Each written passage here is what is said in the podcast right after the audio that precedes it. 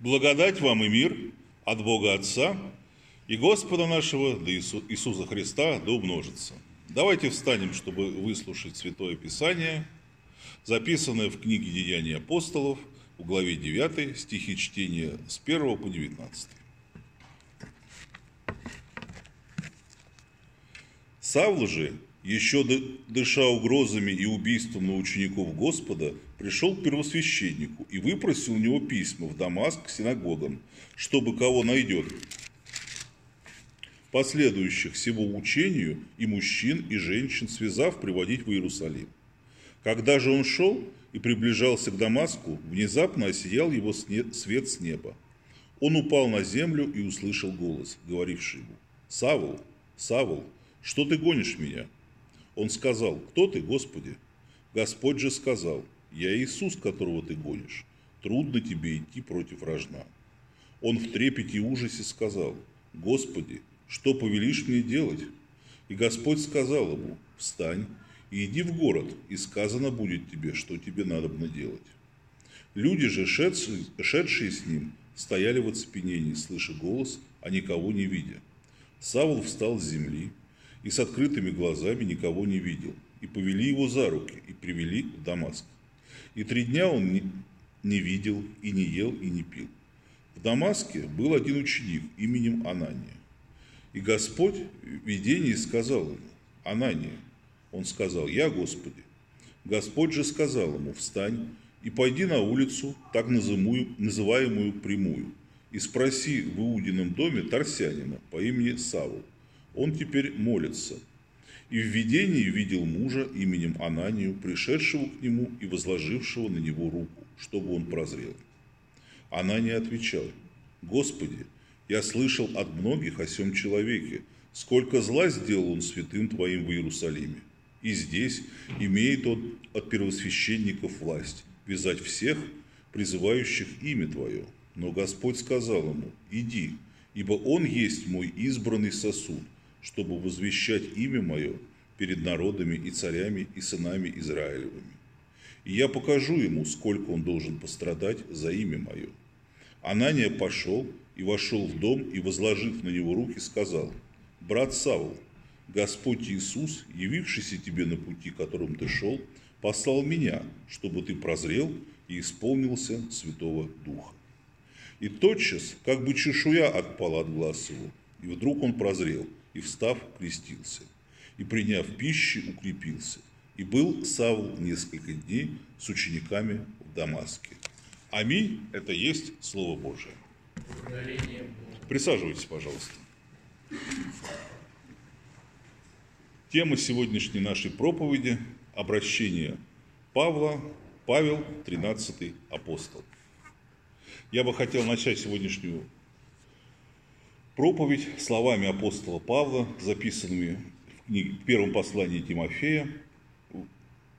«Христос Иисус пришел в мир спасти грешников, из которых я первый».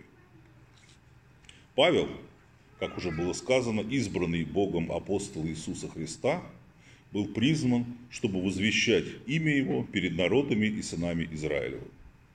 В первый раз мы встречаем апостола язычников, а Павла в церкви именуют не иначе, как апостол язычников, присутствовавшим при начале мученическом христианской церкви, а именно при убиении Стефана. Сам Павел не принимал учения, не принимал участия в убийстве, но сторожил одежды тех, кто побивал Стефана камнями. Об этом мы также можем прочитать в книге «Деяния апостолов». И потом, после всего случая, о котором я только что прочитал, с ним произошла коренная перемена. Из одного из самых ревностных приверженцев фарисейского учения, одним из самых ярых гонителей христианства, он превращается в одного из самых ревностных сторонников и проповедников Иисуса Христа, который на протяжении нескольких десятилетий проповедовал Христа как непосредственно в самом Израиле, так и по всему Средиземноморью и Ближнему Востоку. Поэтому ему называют Павел, апостол язычник. Он тот, кто открыл древнему языческому миру Иисуса Христа. Давайте посмотрим, кем был Павел с самого начала, как он родился, ну, немножко проследим его жизненный путь. Итак, Павел родился в Тарсе Киликийском. Тарс – это город, который стал римской областью, римской провинцией. Это означало, что те люди, которые родились непосредственно вот в этом греческом городе, они могли получить римское гражданство. Павел был римским гражданином от самого рождения. Тогда это во времена владычества Римской империи это очень много значило. Вообще римское гражданство получить можно было тогда тремя способами. Первый – это вот как Павел, родиться в нем. Второй – это послужить, поступить на военную службу и прослужить несколько десятилетий легионером. Тогда он также получал римское гражданство. Либо сделать что-то такое, оказать какие-то большие услуги императору, и император мог даровать также римское гражданство. Был еще один такой, такой способ. Можно было его как-то купить за деньги, дав взятку чиновникам. Угу. Кстати, дальше апостол Павел, мы знаем, сталкивается с таким, когда разговаривает с одним из римских служителей. Ну, теперь подробнее о Павле. Павел получил прекрасное образование, как сказано, он воспитывался у ног мудрого Гамалиила – Гамалиил – это один из известных израильских учителей, очень авторитетных, который был членом Синедриона. Его иначе называли «Слава закона». От него Павел изучил и прекрасно знал весь закон Моисея, все предание старцев, все, что должен был знать настоящий фарисей – ревностно стремящиеся к соблюдению того закона, ну и принятых у них правил. Таким образом, Павел вот был самый правильный, как он сам себя называл, еврей от евреев, который мог разговаривать с фарисеями на их языке и использовать их же аргументацию. Это был огромный плюс для него. Кроме этого, Павел прекрасно говорил на греческом языке. Он прекрасно знал греческую философию, греческую литературу. Это прослеживается дальше. Он использовал диалектический метод, риторику, приводил цитаты из греческих философов, греческих писателей. Это очень помогало ему, когда он проповедовал среди язычников. С греками он мог разговаривать как с греком как, как грех. Сам Павел говорил, с евреями я был евреем, с эллинами я был эллином. Он каждому человеку имел возможность найти подход и говорить с ним на понятном его языке, используя его аргументацию так, чтобы ему вот это все, как говорится, заходило, все учение. Это второе достоинство, которое было у Павла. Третье, то, что он был римским гражданином, это давало ему возможность беспрепятственно ездить по всей Римской империи, чем он и пользовался. Он проповедовал не только в Иудее, как я уже говорил, а практически по всему Средиземноморью. И он овладел ремеслом, он делал палатки. Не так, чтобы оно сильно приносило доход, но это давало возможность ему без труда жить и не нуждаться ни в каком содержании со стороны. Тогда говорили, тот, кто не учит сына своему ремеслу в Израиле, тот учит его воровать. Ну, у Павла были хорошие родители, которые, как вот я дал уже, обеспечили ему образование, плюс обеспечили ему возможность самому себя содержать. Кроме того, у него был волшебный гордый пароль «Civis Romanus San». Я римский гражданин. С таким очень сложно было как-то вот конфликтовать, особенно вот из местных властей. Вот эти данные природные, они позволили ему сделать то, что у других не получалось. Быстрое распространение христианства возбудило тогда, в самом начале, пылкого молодого фарисея, каким был Павел, противодействию. Он очень активно боролся в начале христианством, получал, специально получил письмо, отправился в Дамаск, чтобы выискивать приверженцев этого учения христианского и предавать их Синодриону, предавать их суду, потому что он считал христианство это опасной зарождающейся сектой, которые хотят переменить закон и всячески идут против Бога. Но когда он следовал Дамаск, с ним произошло чудо. Вдруг ему явился сам Иисус Христос сказал, зачем ты гонишь меня? Тяжело тебе идти против рожна. Рожно – это такая здоровенная палка с заостренным концом.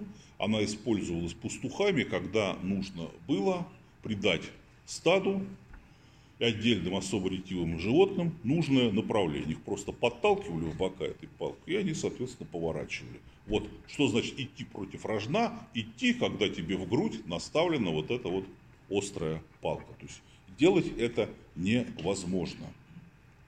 После этого у Павла открылись глаза, и он понял, что есть истина, и что он изначально делал, какое зло и какой вред он причинял. То, что все, чему его учили, оказалось не так. И что в действительности он не служил Богу, а шел против Бога.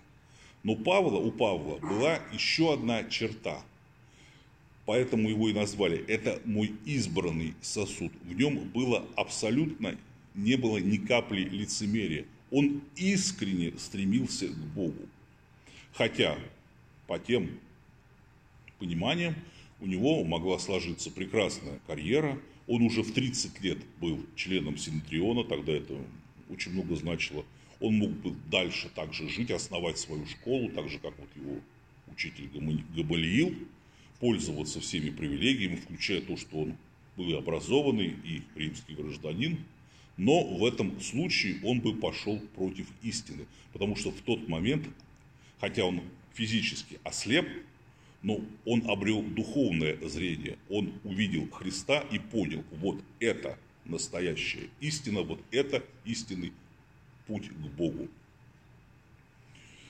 У него произошло изменение, ему не требовалось никакого времени, не раздумывая, он сразу все, остальное все, что было за ним до этого, он отбросил и тут же присоединился ученикам Христовым и стал ревностно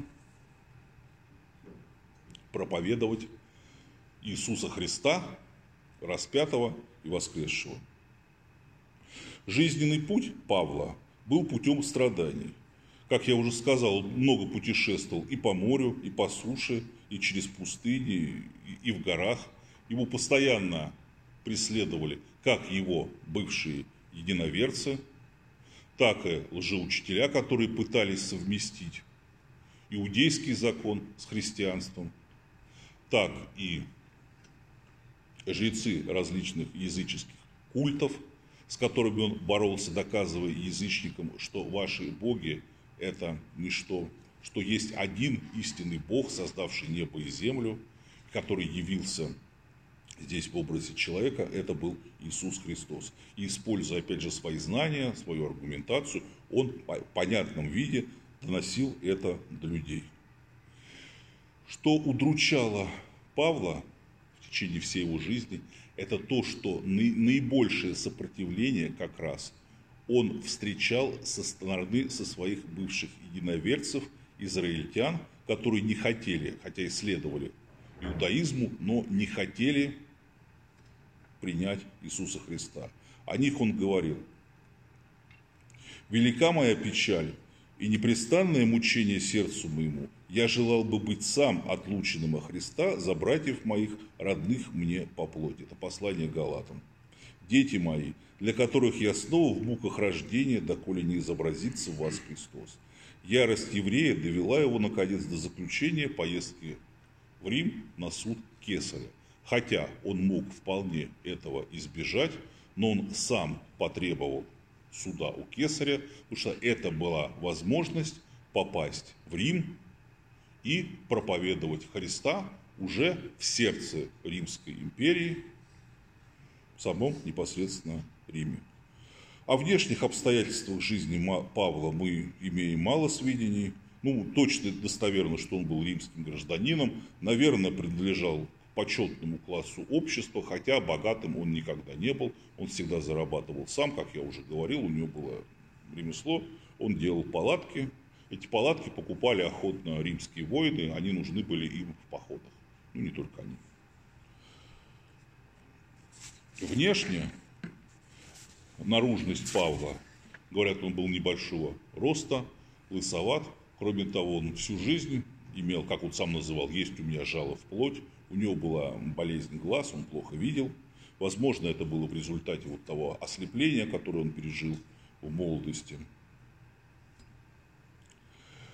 В настоящее время имеется одно древнейшее изображение Павла, относящееся по-видимому, к первому и началу второго столетия, на, найденное на медальоне э, в Риме и теперь хранится в Ватиканской библиотеке. На нем изображены два человека, это Петр и Павел.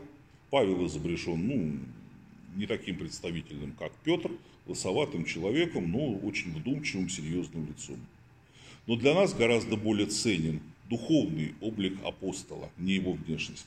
Именно духовный образ, образ как христианина, миссионера, блюстителя душ, пастыря церкви, а также брата и друга для многих верующих. Послания к римлянам и галатам дают ясное связанное изложение евангельского учения и особенно уясняют взаимоотношения между Ветхим и Новым Заветом. Как я уже говорил, для многих это было камнем преткновения – его соплеменники в большинстве своем отказывались признавать Христа, именно считая, что он пришел для того, чтобы отменить закон Моисея, изменить все уставы, положения. Так говорили те, которые думали, что они что-то в этом законе понимают. Кроме этого, Павел ценил именно своих, самих людей. К нему можно было обратиться совершенно с разными просьбами, иногда самыми необычными. Среди корпуса произведений апостола Павла, его апостольских и посланий, есть одно очень маленькое послание, оно буквально состоит, написано на одной странице. Это послание к Тимофею.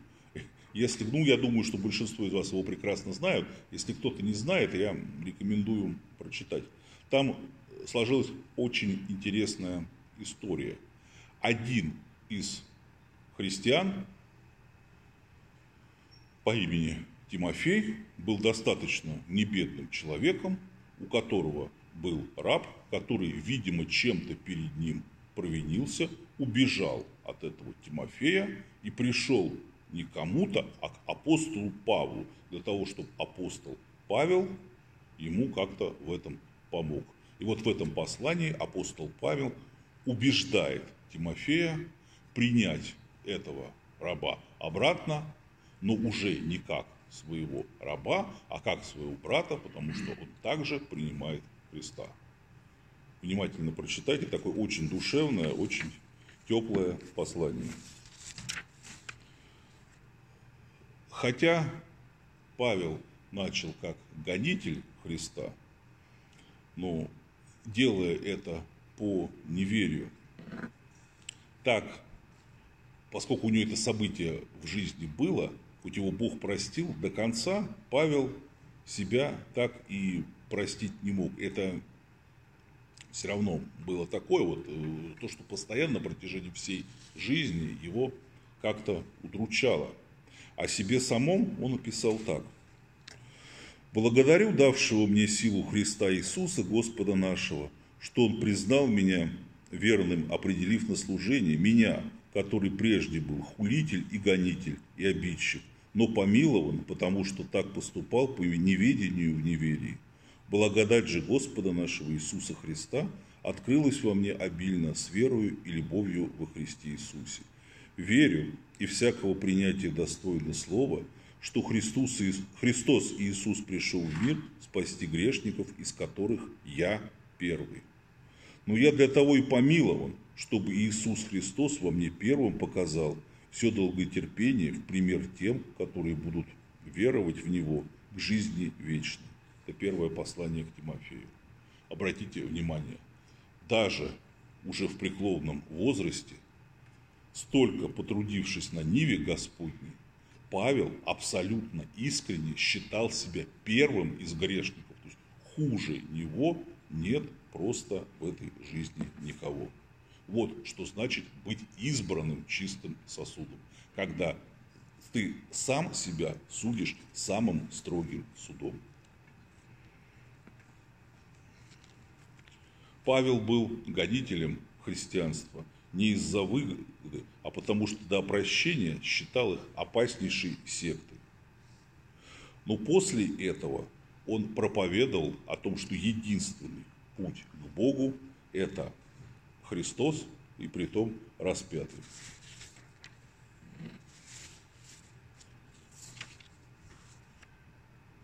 Павла называют тринадцатым апостолом или апостолом язычников, но не потому, что он был тринадцатым последним, просто он был последним призван на служение.